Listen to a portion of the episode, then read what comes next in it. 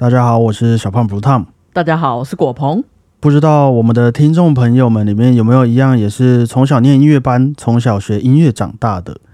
其实啊，这是个感伤的故事啊。我们从国小三年级要考音乐班的时候，就会迎来人生的第一次大考了。在学测机测之前呢，我们就会在国小三年级有一个数科联招这样子，几百个人一起考试啊。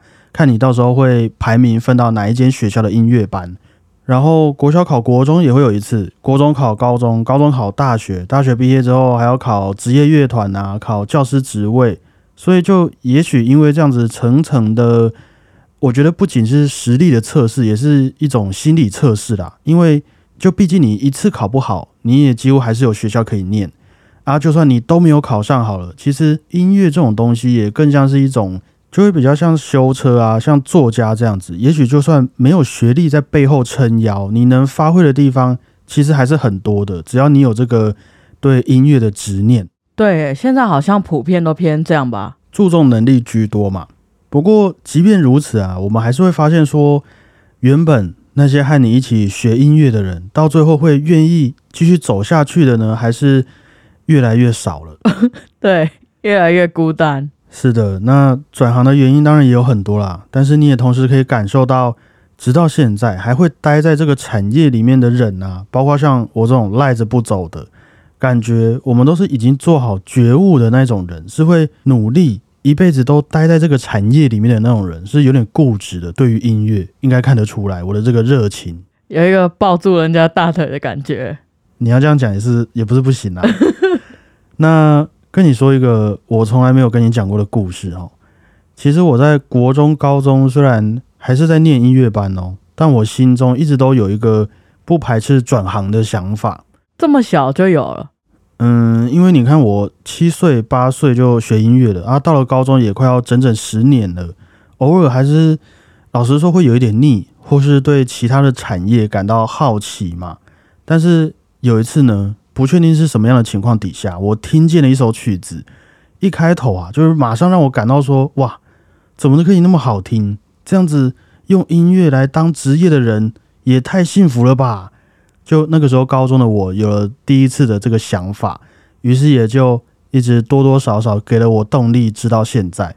哦，再度感化了你，再度把我拉回到那个音乐的感动之中。嗯，那这首曲子呢，就是孟德尔颂的。第一号钢琴三重奏，它的开头就是大提琴的旋律，嗯哼哼哼哼，有听过？嗯哼哼哼哼哼哼哼，然后小提琴哒哒，我我不确定是你这样哼，我会感觉我觉得我哼的蛮好的。总之，我那个时候应该高中而已啦，但是也因为这首曲子，让我开始理解到。可以说是这个产业的一个魔力。那重点是，也同时让我最喜欢的乐器变成了大提琴。这个故事绝对不是因为说今天要分享一个大提琴的演出，我才这样子讲的。嗯，这是真的年轻的小胖的一个有血有泪的一段回忆哦。那待会我们就来稍微的了解一下大提琴的历史，当然也要来介绍一场，我想我应该会非常喜欢的大提琴独奏会。那没有问题的话，我就开始今天的节目喽。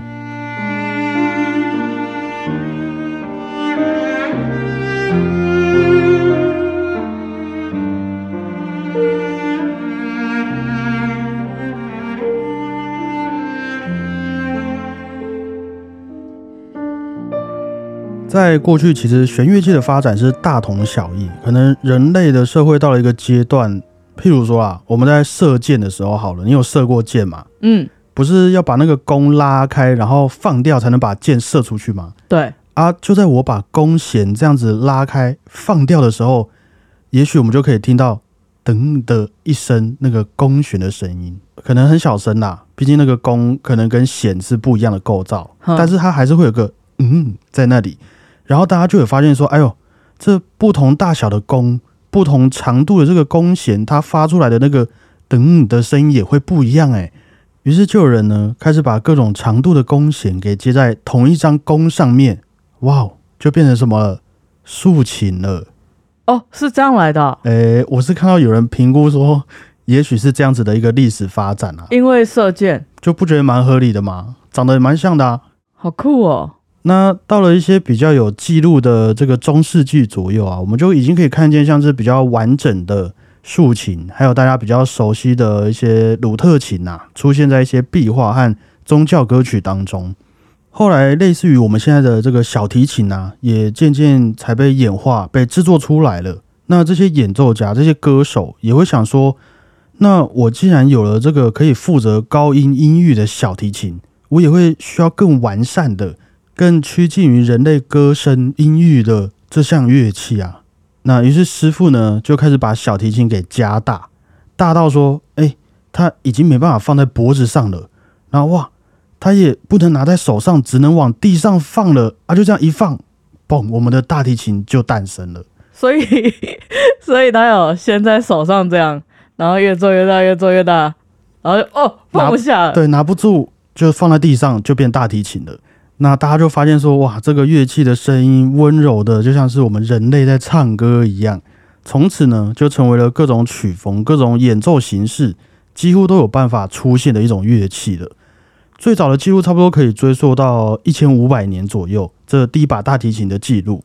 那到现在还存在的最古老的大提琴，也差不多有个四百五六十年的历史了。它的背面还会有一些绘画，这样子。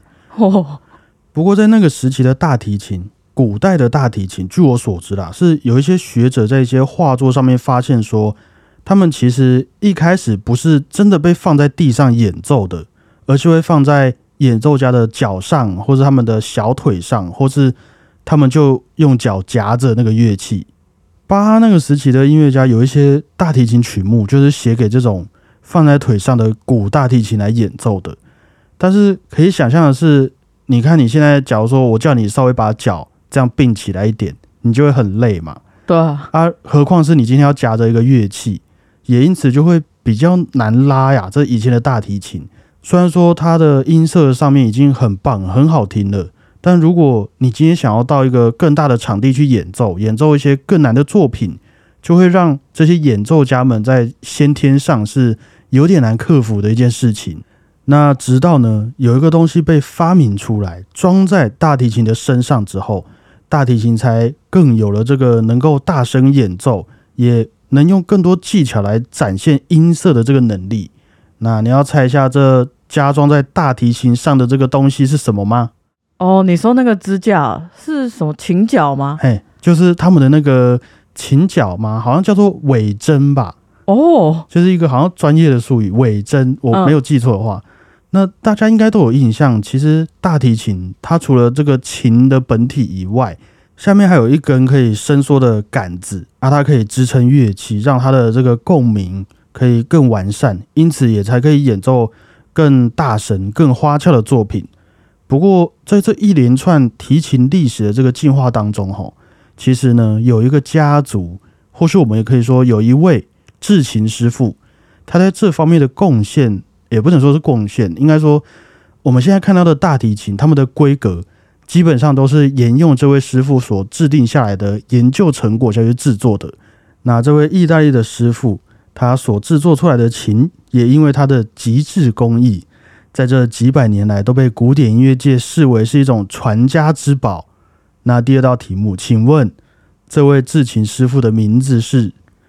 呃，他有制小提琴吗？他也有做很多的小提琴，哇，一定是我记得什么是什么理由，什么瓜什么，那是两个人的，那个很难记耶。他的名字叫做史特拉迪瓦里，对啦，史特拉迪瓦里斯。那瓜那个是谁？瓜奈里哦，就在我们刚刚说的那个最一开始那个大提琴啊，其实它或许应该是比我们现在在想象的大提琴还要在。大一些的，是比较笨重一些的，所以即使说他的音域很让人喜欢，但是说真的，其实在作品上的确是做不了太多的发挥，没有那么好应用。那安东尼奥·斯特拉迪瓦里这位师傅就开始改良大提琴的大小，让它同时保有这个原本的优点以外呢，在高度上也缩短一些、窄一些，它的琴板呢也在薄一些，就这样制作出了受到许多演奏家喜爱的一种。大提琴规格，然后沿用至今。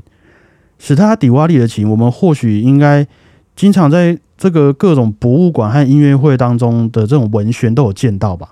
那我们对它的第一印象，大部分都是贵，对这个琴很贵，天价。我记得史塔迪瓦里最贵的一把琴，好像被开价开到四千五百万美元左右吧，嚯，最贵的一把。洋房啊，那会那么贵的原因，它的价值当然除了因为这些都是绝版品以外，数量有限嘛，也加上说史塔迪瓦里他所选用的这个木头，它漆上去的漆，还有这些木头特定的这个弧度和厚薄的程度，最后呢，还又经过了这时间的磨练，它的琴大部分放到现在都要三百年了。那你说它琴上面的这个木头和这些防腐材料啊，还有油漆，也是相处了三百年啊。这些琴还被那么多的音乐大师给碰过，就也让这一些史塔迪瓦里变成了一种艺术文物。所以大部分的琴也都会被放在专业的收藏家呀，或是一些博物馆等等的这种公家机关当中，才能好好的保存嘛。那也很巧的呢，在今天要分享的这场音乐会，就会在台上出现一把史塔迪瓦里的大提琴。不会吧？呃，没有太夸张了吧？不是啊，没有，我是认真的。他做的这个大提琴其实不多啊，我记得好像保存到现在则只有五六十把。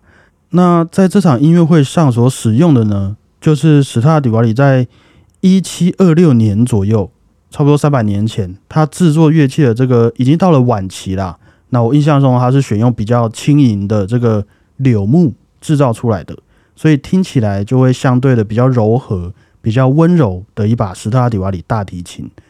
不过呢，说到底，这些乐器虽然是有着自己的音色、有自己的个性，但最终的呈现方式还是很大的取决于那一些演奏家身上。你这个人平常对音乐的品味是如何？你想要说出来的故事是什么？就好像你有没有给一位魔法师配上他适合的魔杖的那种感觉，都会有很关键的一些成效出来。所以，一样的大提琴，你让温暖的罗斯托波维奇，让活泼的马友友来演奏，一定也都会完全听起来不一样。那这次的音乐会。这把史塔迪瓦里是交到了英国的大提琴家史蒂芬伊瑟利斯的手上，因为我还没听过现场的啦，但我很期待，也许会是一个非常有感染力的组合，听起来很猛诶。怎样听起来很猛？就是光打出这个琴的名字哦，我再继续分享给你听。好，这是今年要六十五岁英国的大提琴家史蒂芬伊瑟利斯的。大提琴独奏会时间是在十月二十七号礼拜五的晚上七点半，地点是国家音乐厅。嗯，在整个的二十世纪啊，其实诞生了很多很厉害的大提琴家，我们都很熟悉的马友友啊、杜普雷、罗斯托波维奇，那可以说是一个百花齐放嘛。我觉得应该是竞争力很强的一个年代。嗯，你想想看，当你出社会的时候，和你一起共事，人家会拿来评论你的一个标准，都是这几位大哥大。那自然，史蒂芬伊瑟利斯也得好好的寻找适合自己的一条道路。那也因为这几位大哥大在当时啊，都可以说是主攻一些比较传统经典的曲目居多。于是，史蒂芬·伊瑟利斯就从年轻的时候开始尝试许多现代音乐的作品，一些属于当代作曲家的作品。那我觉得，也因为他出生在一个音乐世家的缘故吧，他们家从好像阿公的时候就已经是音乐家了，然后他的爸爸妈妈、姐姐也都是在这个音乐产业里面活动，所以对于现代乐作品的一个诠释，我觉得会是更有说服力的，因为。真的，你接触一个东西久了，慢慢的，像这种音乐也会对你来说变得像是一种语言一样。那加上他后天的练习，我觉得对于演奏现代音乐的弹性是会大上很多的。于是，史蒂芬·伊斯里斯也在一些对于现代作品的诠释之下，被大家看见了他对于音乐的掌握，还有他个人在大提琴上的一个魅力。不过，比较特别的是，到了现在。我们刚刚说的这些原先的传奇音乐家，他们其实都慢慢老了，那或是处于一个半退休的状态的时候，反而史蒂芬·伊瑟利斯是决定回到了古典音乐的曲目当中，把他这几年啊在现代音乐上吸收的表现张力和他一直以来对于音乐的基本功给放在了巴哈呀、贝多芬、布拉姆斯这些经典曲目里面。所以为什么我会有点期待，也是因为这样，因为我们好像也比较少接触到像是他这样子的一个音乐轨迹的，就是先去接触了现代音乐，然后再回到传统的古典音乐世界里面。大部分应该都是反过来，或是说会一条路走到底的那些音乐家。对啊，在我们的学习路上，好像也是先接触完古典，然后再去尝试新的。你要什么发展再说？哼啊，好酷哦！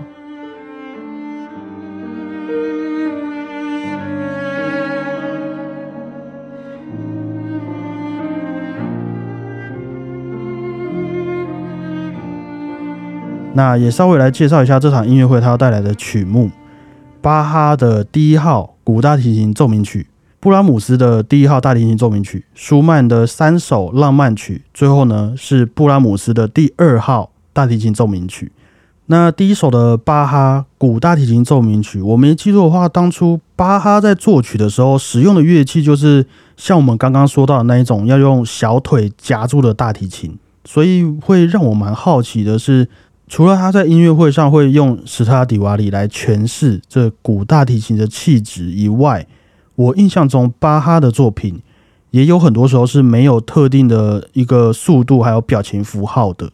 平常我们谱上不是都会有很多英文嘛？这首曲子要快板还是慢板，还是活泼的、圆滑的，还是断奏等等，都会被作曲家标示在谱上。可是巴哈的谱在他那个时候好像很多都。不是把他自己整理成一份谱的，可能很多都是他写好草稿，然后交给他的家人或者他的学生去处理。所以，对于巴哈作品里面的一些记号，更多时候也许是那一些整理者啊的一个诠释。那即便如此，就算是这些整理者，他整理完他谱上也还是没有什么特别多记号啦。就比起你说舒曼啊，或是布拉姆斯，所以也许就会像是一种。你可以说拿到巴哈的谱就可以随心所欲的一种感觉，但是你的这个随心所欲就会涵盖了你的一个履历啊，你对音乐的解读，还有可能你当下的一种心情。那也许就是为什么大家都会说巴哈的音乐很容易看出一位演奏家的深度，还有他想表达的一些内容的这种感觉吧。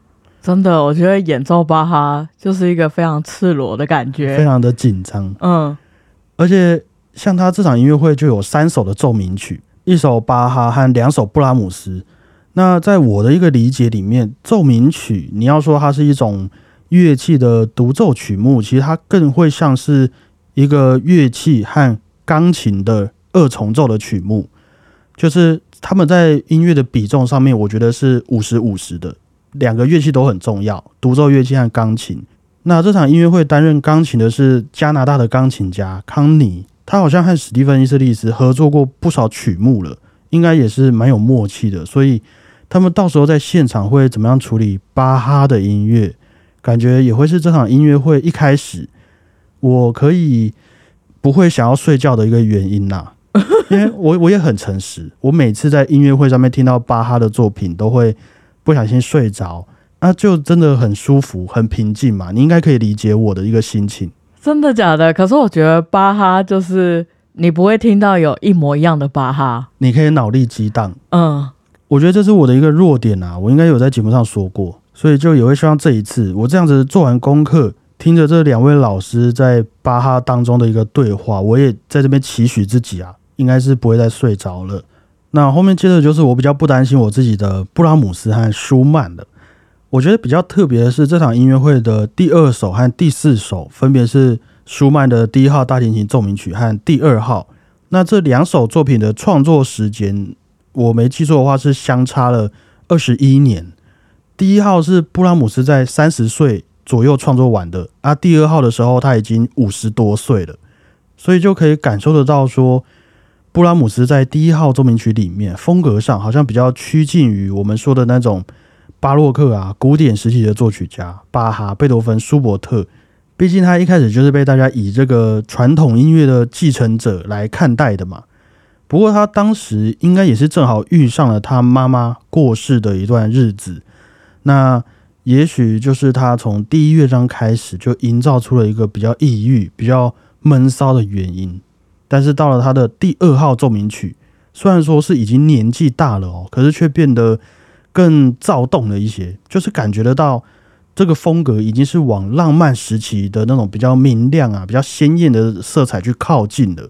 所以很明显，在技巧上面就会丰富很多，在和钢琴的一些配合啊、音乐的相互呼应上也会更复杂，是可以让人想象得到，当柴可夫斯基见到布拉姆斯的时候，那个时候布拉姆斯五十几岁，他就觉得哦，这位作曲家很幽默，让人感到很轻松，但是也有他坚持的一个信念的这样子的一首作品。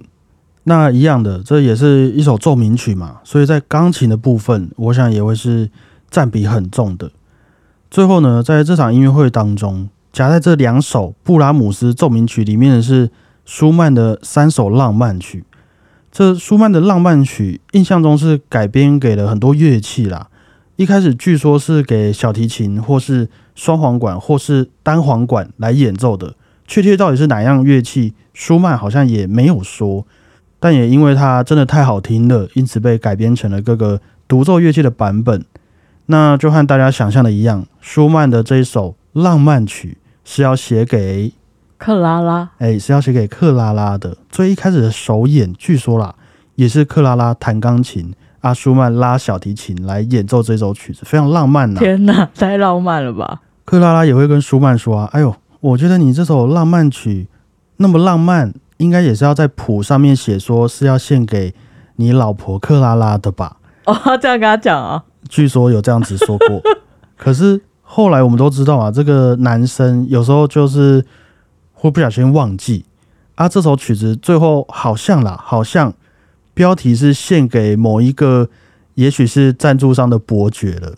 哈，整个那个 feel 都不对了。不过还是很好听。真的，我记得这一首，我有听过竖笛的版本，还有听过法国号的版本，那么多版本，嗯，都超浪漫，每次听都不一样的感觉。这是你可以听到大提琴的版本。那史蒂芬·伊瑟利斯也是对舒曼这位作曲家有很大的一个敬佩和喜爱吧，因为他可以说是把自己的生命故事全部都很诚实的写在每一部作品当中的一位音乐家，又加上舒曼本身对于古典音乐的理解啊。是很深刻的，他也很用功嘛，就也因此让他的作品是非常的广阔，感觉也是诠释起来会有很大的乐趣，因为你也许每一次都可以发现很不一样的东西。那这样子安排下来，我觉得这个曲目顺序我也是蛮喜欢的。先是和大家自我介绍的巴哈，然后是三十岁的布拉姆斯，四十岁的舒曼，五十岁的布拉姆斯，感觉有一个这个进程在嘛，只是我不确定。他把舒曼写给克拉拉的作品摆在三十岁和五十岁的布拉姆斯中间，是不是有一个什么恶趣味在？不，可能有点炫耀的感觉吗？我觉得应该是要加深一个他的人生体验哦，就是给你一点爱情的滋味之类的。对啊，所以是不是有一点在这个挑衅布拉姆斯的感觉？哦哦哦，懂了懂了。不过这样子听下来，整场音乐会听下来，对于我们来说啦。应该还是会很完整的那个一个心情旅途啦，应该是会很全面性的。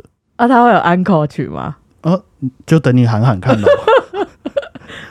当然是希望有啊。好好奇会选什么？望春风之类的，我一定直接哭。这个，那其实我刚开始在听到史蒂芬·伊瑟利斯演奏的时候，就有让我想到一段话，就是我高中有一次参加了一场中国的大提琴家王健的大师班。他在讲台上和我们这些学生说的话，他说他希望我们这些学生不要盲目的一直重复，一直重复在练习技巧上面，因为最终技巧还是要为了音乐而服务的。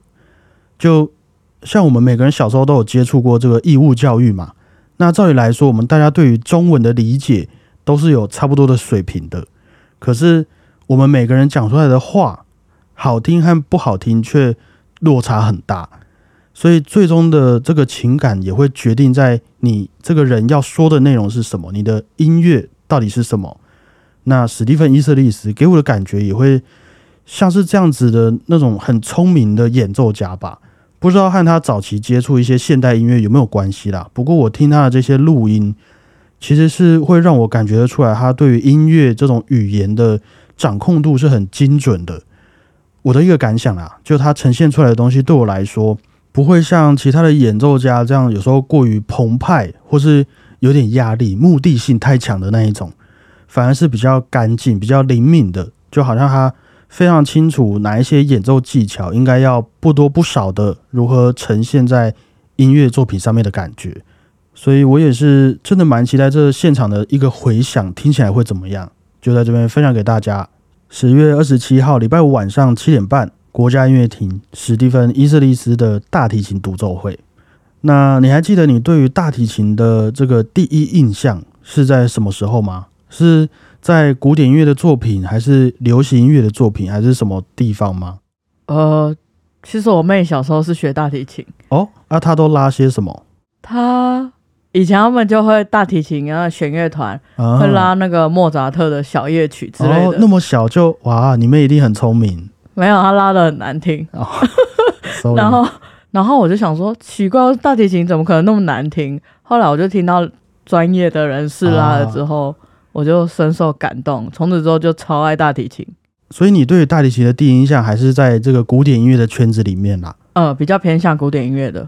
因为我是想说，可能有许多朋友，他们对于大提琴这个乐器的第一印象，也很有可能不是在这个古典音乐，因为爵士乐也会有大提琴，那摇滚乐也会有，像亨西姆的作品里面就有那种很嗨的大提琴辣妹嘛。嗯。然后我们的老王乐队里面也有一位。大提琴妹妹，嗯，那我觉得如果是这样的话，感觉来用这场音乐会重新认识这个乐器，它可以有的古典魅力，这听起来像广告台词，就是它从以前营造到现在的这种历史深度，我觉得也许会是一个还不错的行程啊，就在这边分享给大家。我觉得你自己进步蛮多的，怎么样？跟上集比起来吗？没有，你好像有变得比较有趣，然后。还可以有一点励志面，以前不有趣了吗？嗯，我觉得应该是你听多了，你的标准也变高了啦。对啊，但这是好事。好，啊我们就继续加油啦！啊，或许我今天听了这一场大提琴的音乐会之后，心灵层面、整个智商、智慧也都有一些成长，那可能也才可以带给你一些比较有趣的节目。好，那我们谢谢史蒂芬伊斯利斯。对，以上。就是今天的节目内容，我们先去听完，你再去谢谢人家吧。没有，我觉得就光从这一段故事，我就觉得 我们都有进步了。好，我们就音乐会见。嗯，以上就是今天的节目内容，感谢各位，我是主持人小王不烫，谢谢大家，我是果鹏，大家再会啊，拜拜，十月二十七号不见不散。